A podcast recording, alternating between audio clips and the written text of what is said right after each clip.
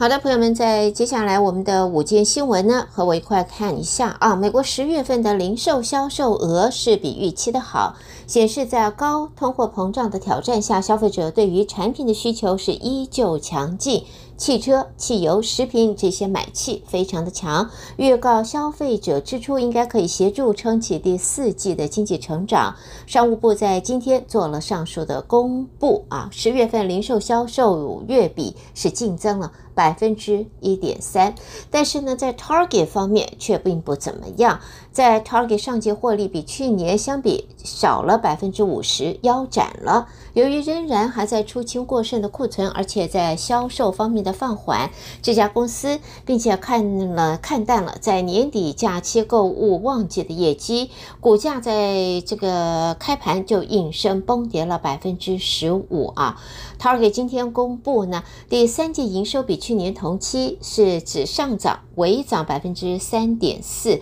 高于分析师预期，但是上季的净利半年则是净利年减。啊，百分之五十二，所以呢是腰斩的情形。那么接着我们也看到，就是在 El Paso High School，这是我们德州的啊这一家这个高中呢，现在发生了一个很惨的事情。这个就是呢，在十十月二十七号，在 El Paso 高中三年级的学生在学校里面参加 SAT 的考试，结果答案卷在货车运送的途中飞了啊！大伙一。大概是风吹吧，飞走了。这个是否不是如此？原因还待厘清。负责举办 SAT 的美国大学理事会说，考卷是偶尔会在运送的途中当当中发生这样子的意外。那么现在的话，呃，答案卷运送途中飞走，写大学入学考试在 El Paso High School 这个三年级学生找不到考卷的，诶，五十五张考卷遗失，五十五位学生。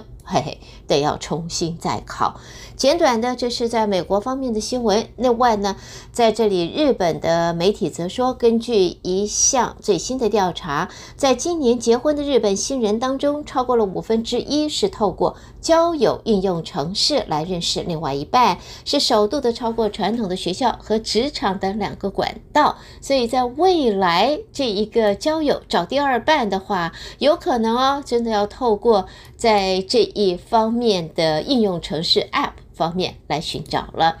最后呢，感恩节快到了，呃，现在呢，英国方面因为禽流感的情形持续升温，所以呢，这个以火鸡当主角的，在我们这边是感恩节，在英国是火呃耶诞大餐啊，现在都会面临供应方面的疑虑。简短的这个五件新闻在这提供给朋友们，那么谢谢你的收听，欢迎你继续收听我们下边的精彩节目。